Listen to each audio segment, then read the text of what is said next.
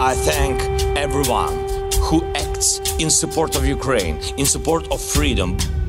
Так сегодня и так будет всегда. Спасибо. We need serious negotiations for peace based on the principles of the United Nations. E nell'attuale guerra in Ucraina assistiamo all'impotenza dell'Organizzazione delle Nazioni Unite. We must commit now to be in this fight for the long haul. We must remain unified today and tomorrow and the day after.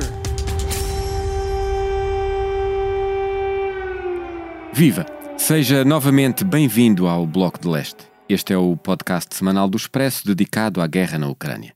Aqui, todas as semanas, olhamos para o que de mais relevante está a passar no conflito no leste da Europa. Procuramos ir além da espuma dos dias e ajudar os ouvintes a navegar no nevoeiro da informação que nos chega em permanência sobre a maior guerra na Europa desde a Segunda Guerra Mundial. Nesta temporada do Bloco de Leste, eu conto com a ajuda de duas das maiores especialistas neste conflito, que nos habituámos a ler, ver e ouvir ao longo deste tempo. Elas são a Lívia Franco e a Sandra Fernandes, investigadoras, professoras universitárias, que estão comigo de forma alternada. Eu hoje tenho a Sandra Fernandes, da Universidade do Minho, e, e vamos olhar uma vez mais, já o fizemos aqui neste programa o ano passado, para o extremo nordeste da Europa, o oposto de Portugal, que fica no extremo sudoeste. Viramos o foco uma vez mais para os chamados Bálticos, Letónia, Estónia e Lituânia. Tornaram-se independentes em 91 foram dos Estados a leste que mais rapidamente se ocidentalizaram, entrando na União Europeia, no espaço Schengen e formam a fronteira da NATO com a Rússia.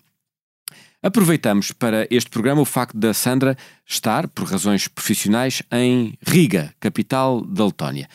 Venha daí connosco. I mean, if if they're a witness, if I were a witness and somebody asked me, who's the war criminal? Well, I would point to the backbenchers in this room.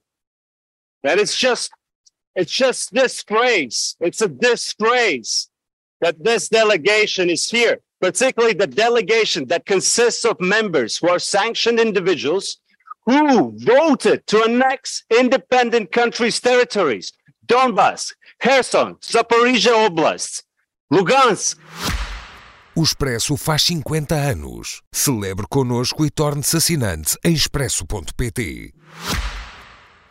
Uh, viva, Sandra! Um, a Europa é muito diversa e só assim conseguimos perceber as diferenças que observamos sobre as posturas em relação à guerra, apesar da unidade em torno da condenação da Rússia. Uh, como eu dizia, uh, os países bálticos ficam no extremo geográfico oposto ao de Portugal. eles continuam a ser a dianteira do apoio à Ucrânia, como têm sido desde o início do conflito? Viva Martim! Uh, de facto, uh, até nos podemos questionar, mas por que olhar para estes países tão pequenos? Porque são de facto muito pequenos. Uhum. Se calhar começar por situá-los. Portanto, geograficamente uh, estão os três juntinhos, digamos assim. Podemos imaginar as escadas em degrau, não é? Portanto, mais para sul, para mais para norte.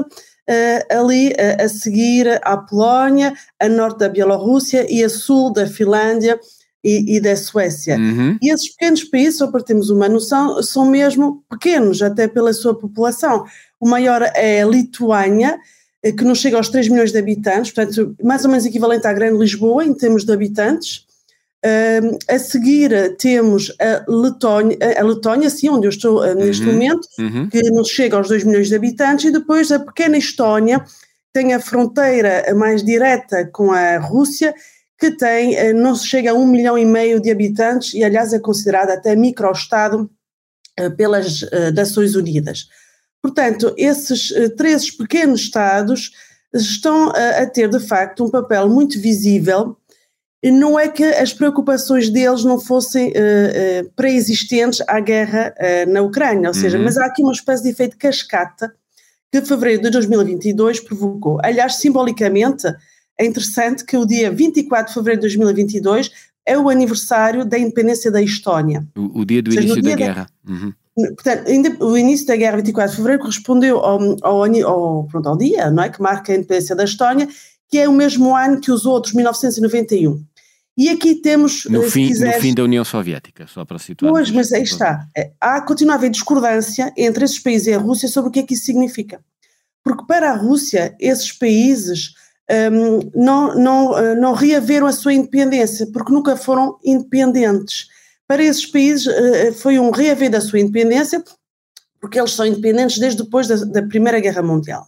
Só que quando eles foram libertados pela União Soviética em 1940, face à Alemanha nazi, eles foram ocupados pela União Soviética. E a União Soviética não considera que os ocupou, considera que os libertou. Sim, aí, deixa-me só, de, eh, para relembrar os nossos ouvintes, há uma, uma ligeira diferença, talvez não tão ligeira, é que enquanto um conjunto de países da Europa de leste, chamados países do bloco, do bloco de leste, se mantiveram independentes, apesar da forte influência uh, soviética, a Roménia, a Bulgária, a Checoslováquia, etc., etc., estes três países foram mesmo anexados pela União Soviética. Eram repúblicas socialistas soviéticas, uhum. ao mesmo tempo que a Ucrânia o era, que a Bielorrússia era, portanto faziam parte da própria União Soviética. Aliás, foram as únicas ex-repúblicas soviéticas que saíram completamente da esfera de influência de, da Rússia aderindo, é? optando completamente pelo aquilo que se chama a integração nas instituições euroatlânticas, ou seja, as NATO e a União Europeia. Uhum. Isto resume-se, eh, se quiseres, a um instinto muito forte de desconfiança relativamente à Rússia.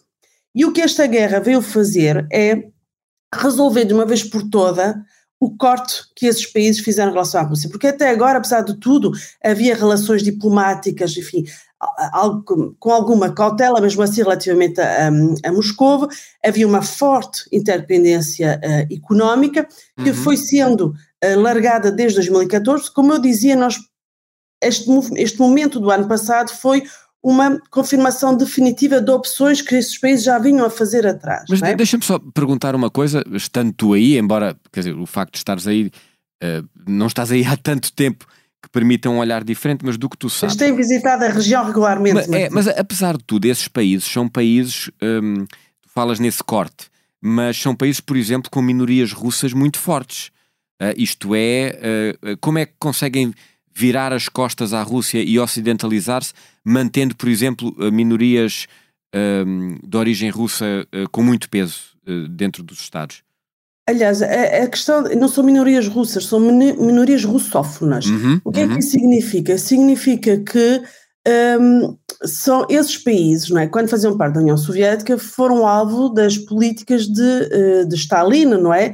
Que eh, em todo o espaço soviético procurou substituir populações locais opositoras, não é? enviando-as para os gulags, não é? Para, as, é. para a repressão, e uh, isso faz com que quando esses países chegaram ao fim da, do período soviético, uh, por exemplo, na Estónia 35% da população era russa ou russófona, um, uh, eh, peço desculpa, sim, 35%, sim, sim. Na, na, na, na, na, Letónia e na, Litua, na Lituânia também tínhamos, mas com números algo menor. Significa uhum. que esses países, quando adquiriram a sua independência, estavam ainda factualmente com a possibilidade de ter populações que quisessem ainda serem reintegradas na Rússia. Portanto, houve aqui um trabalho de afirmação da nacionalidade desses países, nomeadamente através de políticas linguísticas muito fortes. É, aliás, uma das críticas que, lhe, que lhes é dirigida pela hum. própria Rússia, né, dizendo que as minorias russófonas não foram suficientemente protegidas. E é um dos pontos de, deixa-me, países... deixa-me só fazer, desculpa interromper-te uma vez mais, eu estava a pesquisar e, e, e dei-me conta de notícias recentes, isto é, não estamos a falar de coisas de décadas, por exemplo, da, um, da proibição do ensino de russo uh, nas escolas uh, da Letónia e exemplos afim. Portanto, digamos que esse corte é um corte que continua a ser feito hoje em dia, certo? O corte é mais radical hoje, é isso que eu dizia. Sim, okay. Ou seja, antigamente eu não falaria de corte. Antigamente havia, eh, ou seja, quando, quando, a partir dos anos 90 houve a necessidade desses países conseguirem eh, eh, reafirmar-se como nações depois de uma ocupação que durou décadas, certo? Agora, o que é que acontece? De facto, nós temos desde o ano passado uma série de políticas que vêm, eh, aí sim, criar um corte. Porquê? Porque há, efetivamente, como eu dizia, um instinto de cautela relativamente à Rússia que agora passou a ser mesmo uma necessidade de defesa em relação à Rússia, não é? Houve, uma, houve essa evolução. A título de exemplo, sim, temos o, o fecho de canais um, de língua russa nesses países. Okay. Aliás, a Estónia e a Letónia já o tinham feito antes da guerra começar.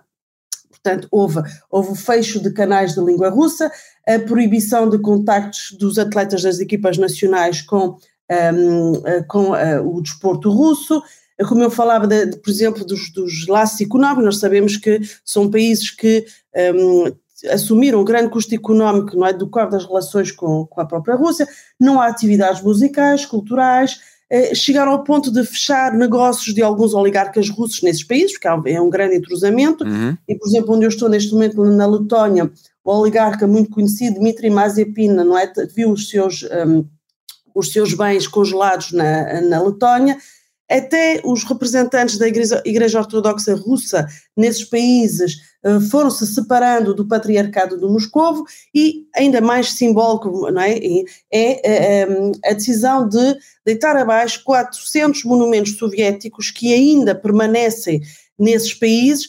Quando nós falamos de monumentos soviéticos, são monumentos que glorificam o papel da União Soviética na Segunda Guerra Mundial. E uh, aqui em Riga uh, há um monumento muito conhecido, não é? Porque é muito uhum. alto, 80 metros, que uh, um, foi derrubado precisamente para. portanto, chama-se o Parque da Vitória, em Riga, um, que seguramente também vai ser renomeado, que foi removido e é um grande monumento emblemático no centro histórico da cidade, e isso demonstra, digamos assim, esse corte definitivo. Agora, deixa-me deixa acrescentar, desde o início do conflito que nós notamos que estes três países, os chamados países bálticos, estão claramente na linha da frente um, dos países mais uh, duros em relação à posição que o Ocidente deve ter em relação à Rússia. Um ano depois do início do conflito, o que é que tu sentes aí? Essa posição mantém-se sólida? Há, há dúvidas? Ou há dúvidas, pelo contrário, do apoio do Ocidente à luta uh, pela Ucrânia e contra a Rússia. Qual é a nuance que se pode uh, uh, realçar da posição atual? Olha, eu acho que foi muito emblemático no discurso do Estado da União que a Presidente da Comissão Europeia fez, a, a senhora van der Leyen, uhum. em que ela reconhece mesmo, ela diz, nós, enfim, estou aqui a usar as minhas palavras pelo, pelo aquilo que ela disse, mas basicamente o que ela disse é que uma das lições que temos, eh, que a União Europeia deve retirar dessa guerra, é que não deu ouvidos àqueles que conhecem Putin. Ou seja, não deu ouvido aos três Bálticos e à Polónia, porque são aqueles que mais conhecem, porque praticaram a Rússia soviética, a Rússia imperialista. E, portanto, há esse reconhecimento que é feito pela União Europeia, significa que a visão deles da Rússia hoje completamente um, integrada como uma visão do todo, não é? E uh, esses países uhum. sabem que são os mais vulneráveis territorialmente à Rússia. Nós tivemos um bloco de leste sobre Kaliningrado, não é? Sobre é essa faixa de território, é uma região russa que está ensanduichada entre a Polónia e a Lituânia e é o ponto mais vulnerável da NATO, não é? territorialmente. Portanto, esses países sabem que territorialmente podem ser cortados da União Europeia e da NATO se houver um ataque terrestre por parte da Rússia. E essa vulnerabilidade faz que hoje se esteja a reforçar aquilo que é chamado o flanco oriental, o flanco a leste da NATO. E esses países. O que é que, são, chama, o que, é que se chama reforçar o flanco oriental? É, é meter mais militares, mais tropas, mais armamento?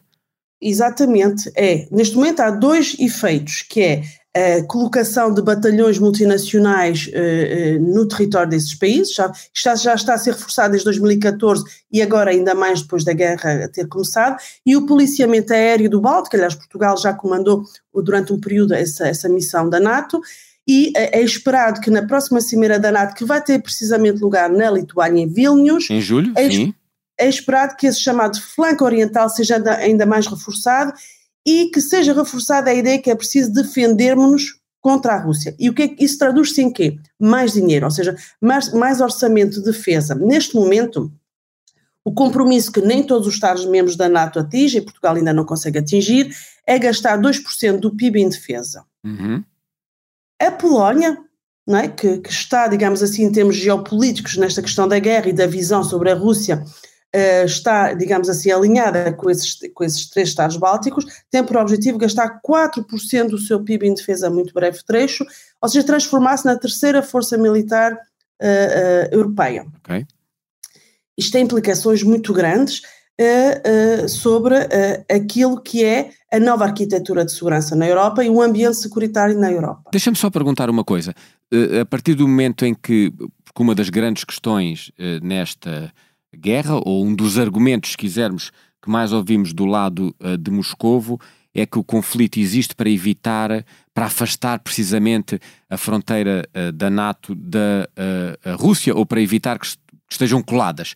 Ora, precisamente quando tu falas no flanco leste uh, da NATO e do reforço militar, nós temos aqui um movimento contrário, isto é, a Finlândia acaba de ter a aprovação para entrar também na NATO e a fronteira no norte e leste da Europa da Rússia com a NATO é cada vez maior. Ora, uh, seguindo essa lógica, a tensão militar vai ser cada vez maior. E o que é que está a acontecer do outro lado da fronteira? Também estão a ser uh, reforçadas as linhas uh, militares? O que é que sabemos sobre isso? É, sobre a Rússia, o que nós sabemos, não é, é que instalou, não é, tem tropas na Bielorrússia, portanto, também fez avançar, não é, a, a sua pegada, pegada militar mais uhum. perto das fronteiras da NATO, eh, está a cometer uma guerra de invasão territorial, de conquista, anexação da própria Ucrânia, e eh, nós, aliás, já, já, já, já vimos isso no nosso episódio sobre Kaliningrado, já houve, não é, também retiradas parciais da Rússia de de, de, de tratados de controle de armamentos para uhum. Uh, não só remobilizar forças convencionais na fronteira com a Ucrânia, que deu o resultado que nós estamos agora a observar, como também uh, colocar um, uh, mísseis, é? nomeadamente nucleares, em Kaliningrado, e agora, como nós sabemos, também vão para a Bielorrússia, não é? A Bielorrússia vai, já aceitou receber armamentos nucleares. Ou seja, o que, o que está a acontecer é uma, o fim de um conjunto de tratados que regulavam o equilíbrio uh, de, uh, em termos militares na Europa, os, os, chamados tratados de controle de armamentos. Isto é muito grave, não é? Uhum. É muito grave porque significa que os, essa espécie de status quo e de negociação do fim da Guerra Fria desaparecendo da União Soviética está a ser completamente deitado por terra e vai e é quando aliás houve um episódio em que nós falámos o que tu estás a dizer é que, vai, é que, estamos a assistir a uma nova corrida ao armamento como se dizia muito há, há umas décadas não? não não é isso não estou a falar disso não o que eu estou a dizer é que o que está a acontecer é deita por terra uh, o, um, o, o, equilíbrio que se tinha encontrado no convívio, digamos assim, com a Rússia depois da Guerra Fria acabar e vai ser preciso negociar outro equilíbrio. Claro que é, é, o que tu estás a dizer não está errado, eu disse que não de forma taxativa, Sim. porque eu não estou a falar de corrida aos armamentos, o que eu estou a dizer é que estas, uh, esta, estas grandes alterações provocam a necessidade de novas negociações. E é por isso que o desfecho da Ucrânia é tão importante. É, é, é, como, é como, se estivéssemos a entrar num novo mundo, que sabemos que já não Sim. é o mundo anterior, mas não sabemos exatamente como é que vai ser Exa este. Exatamente. Deixa-me deixa ainda voltar aqui a um, a um dos pontos em que estes países eh, bálticos, e normalmente são tratados em conjunto, porque nós também estamos a olhar de muito longe, uh, são comuns. É, uh, defendem, por exemplo, a adesão imediata da Ucrânia à União Europeia, uma posição que não é de todo em todo maioritária, e são daqueles que defendem ou, ou, ou subscrevem a ideia de uma vitória militar ucraniana uh, em vez de uma paz negociada, como aliás já falámos muitas vezes aqui no programa uhum. contigo um, essa posição continua a ser uh, uh, muito minoritária no Ocidente e na União Europeia, ou não? Eu não diria que é minoritário, diria que há aqui campos, não é? Porque o que é interessante é que é, é que eu tentei, a ideia que eu tentei passar aqui no início da nossa Sim. conversa é que, apesar de serem pequenos, muito pequenos, não é? o número das populações, o maior deles não chega até a população de Lisboa, não é? Uhum, que é a uhum, Lituânia. Uhum. Um, apesar de serem pequenos, geopoliticamente são enormes né, neste contexto de redefinição, né, de espécie de virar a mesa né, das relações com a Rússia, que é uma potência enorme, não é? Aqui às portas uh, da Europa. Um, e, e, e, para termos uma ideia da, da, escala, são os países que, em termos um, uh, eh, relativos, mais têm dado à Ucrânia, mais, mais dão do seu. Uh, ah, de, de, de apoio uh, financeiro e militar. Todo ele, ou seja, em termos absolutos, em termos relativos, peço desculpa, são, em termos absolutos são os Estados Unidos, por exemplo, do ponto de vista militar e depois logo a seguir a União Europeia no seu todo, mas a Estónia tem, uh, tem sido absolutamente líder na, em, em termos proporcionais ao seu, à sua economia no, no apoio e tem dado uh, o, mai, o, maior número possível de ajuda militar que consegue. A, a Estónia gasta mais de 1% do seu PIB a ajudar a Ucrânia. Ah. A Letónia gasta quase 1% do seu PIB e a Lituânia gasta 0,5% praticamente do seu PIB a ajudar a Ucrânia. Portanto, eles são dianteiros, claramente. Eu aliás, eu, aliás li uma, uma, notícia, não tem naturalmente a relevância do que estás a dizer, mas li uma notícia que achei muito curiosa, que é na Letónia, inclusivamente agora, as viaturas que são apreendidas por um, condutores com excesso de álcool, como cá, imagina, uma viatura que é apreendida, são enviadas para a Ucrânia para ajudar no esforço ucraniano. Uh, e portanto, só, ou seja, chega-se a é este é ponto.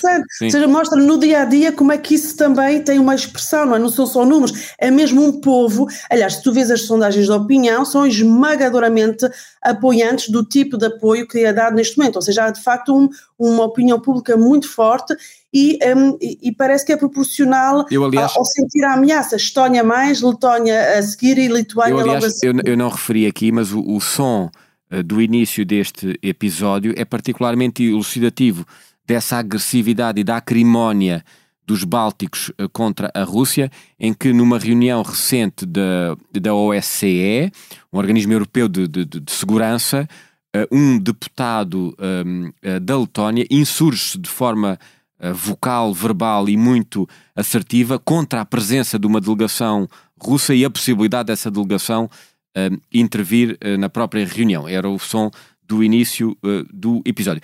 De Deixa-me só voltar um bocadinho atrás. tu lembraste episódios antigos do Bloco de Leste um, e nós já tivemos inclusivamente um episódio sobre os países bálticos. E eu lembro-me que na altura, na primavera de 2022, uma das coisas que se receava nos bálticos era o medo de serem eles os seguintes. Isto é, uh, perante o avanço da Rússia uh, na Ucrânia, e não se sabia e não se sabe o desfecho da guerra, daquela fronteira poder ser a fronteira seguinte que os russos ameaçariam. Esse receio ainda existe ou perante, se quisermos, esta coligação ocidental, hoje em dia os países do Báltico estão mais seguros de que não serão invadidos por Putin? Os países do Baixo estão sempre seguros porque fazem parte da NATO, não é? Portanto, isto é a maior segurança que podem ter uhum. e, aliás, foi por isso que eles uh, é? enverdaram por esse esforço nacional logo a partir dos anos 90 e viraram as costas à Rússia. Portanto, isto, isto fica claro. O que eles consideram é que esta garantia de segurança tem que ser reassegurada, não é? E reforçada. Daí, não é? Um, o esforço que eles estão a colocar no apoio à Ucrânia e o esforço diplomático para que esta unidade da NATO e da União Europeia se mantém e se transforma em mais orçamento de uhum. defesa uhum. e mais presença, boots on the ground, não é como se diz, uh, uh, botas no terreno, nos próprios territórios desses países, não é? Um, e aliás, neste momento a maior presença uh, de boots on the ground de, de, não é, de forças multinacionais da NATO é precisamente na Polónia e a seguir nesses países. E eu aproveitava, se calhar, para responder à pergunta que ainda não te respondi, não é? Tu estavas a dizer, mas ah, esses países querem vitória Sim. e outros países europeus querem paz, não é? Porquê é que eles querem vitória e não paz? Eh, assim, neste momento. Vitória no sentido militar, no terreno, é disso que falamos, não é? No sentido da Rússia, de uh, vitória contra a Rússia significa derrotar a Rússia, uh, não é? Quer dizer, Sim. trocado por miúdos, uma linguagem que é, neste momento, completamente evitada. Porquê? Porque não se sabe exatamente como é que estas coisas vão ser redesenhadas e como é que se vai conviver com a Rússia, não é? Quando operacionalmente ainda está tudo por por definir em termos de guerra no terreno. Porque para esses países, tal como a Polónia, um, ter hesitações em enviar. Aliás, por exemplo, a Polónia foi o país que mais pressionou a Alemanha para enviar os tanques Leopard 2, não é? Uhum. Para esses países, e como eu disse agora, esses três bálticos são aqueles que mais esforço fazem, mais dão da sua riqueza nacional em termos absolutos para ajudar a Ucrânia. Porque para esses países prolongar a guerra é desnecessário. Ou seja, quanto mais tempo demorar uhum. a Ucrânia a derrotar a Rússia, mais estamos a gastar vidas, a gastar dinheiro, porque a Rússia só vai ser possível uh, exatamente reorganizar, não é, digamos assim, a arquitetura de segurança europeia quando a Rússia for derrotada. Não é? Quando houver uma vitória ucraniana. Portanto, esses países têm, têm essa posição muito clara que não é partilhada por todos os europeus, uhum. por exemplo, por uma França, outros são mais ambíguos, um, e portanto estamos aqui ainda nesta, eh, como eu dizia, diria, nesta indefinição e, e, isso é igual, e isso é igual para a adesão uh, uh, da, da Ucrânia à União Europeia. Hum, não, é um bocado diferente, é? porque a adesão da Ucrânia à União Europeia já, para já, repare, nós se olharmos para a nossa opinião pública portuguesa, não, é, não há sondagens que perguntem diretamente aos portugueses, porque acho que a resposta seria bastante clara. Portanto, os portugueses também são um bocado como os bálticos, apoiam, não é? Estão de acordo essa, com o tipo de É essa a percepção, pelo menos empírica, que eu tenho. Sim, sim, sim não, mas há, há, há eurobarómetros que mostram que Portugal está muito favorável e apoia o tipo de. É? e o que o governo é? tem alinhado com a, com a posição comum da União Europeia. A questão da adesão, nós também já falámos sobre isso, para esses países, esses países, desde os primeiros dias da guerra, vieram logo com esta, são os, os que colocaram primeiro na mesa a ideia que é preciso, desde já, uh, deixar a Ucrânia entrar. A, a, Ucrânia entrar coloca vários, várias uh, questões que nós já debatemos num, num episódio recente, mas claramente a ideia atual é que toda a reconstrução, todo o esforço de reconstrução da Ucrânia é agora uma oportunidade para que ao mesmo tempo seja reforma da Ucrânia para acelerar a sua entrada na União Europeia as reformas, nomeadamente contra a corrupção, do funcionamento do Estado, etc, etc. É isso que estamos a falar. Estado de Direito, sim. Portanto, convergir com, as, com a nossa forma de, não é, de, de, de, nos organizarmos enquanto sociedade, do ponto de vista económico, de direitos políticos e de, uh, e de sistema judiciário. Muito bem, obrigado, uh, Sandra. Aguardamos pelas conclusões que nos trarás no teu regresso uh, ao sudoeste da Europa, com uma primavera bastante mais primaveril do que aí presumo eu. Nós ficamos por aqui com mais este episódio do Bloco de Leste. Uh, apenas um aviso aos nossos ouvintes: não voltaremos uh, para a semana, mas uh, na semana seguinte, na medida em que eu próprio para a semana estarei de férias de Páscoa.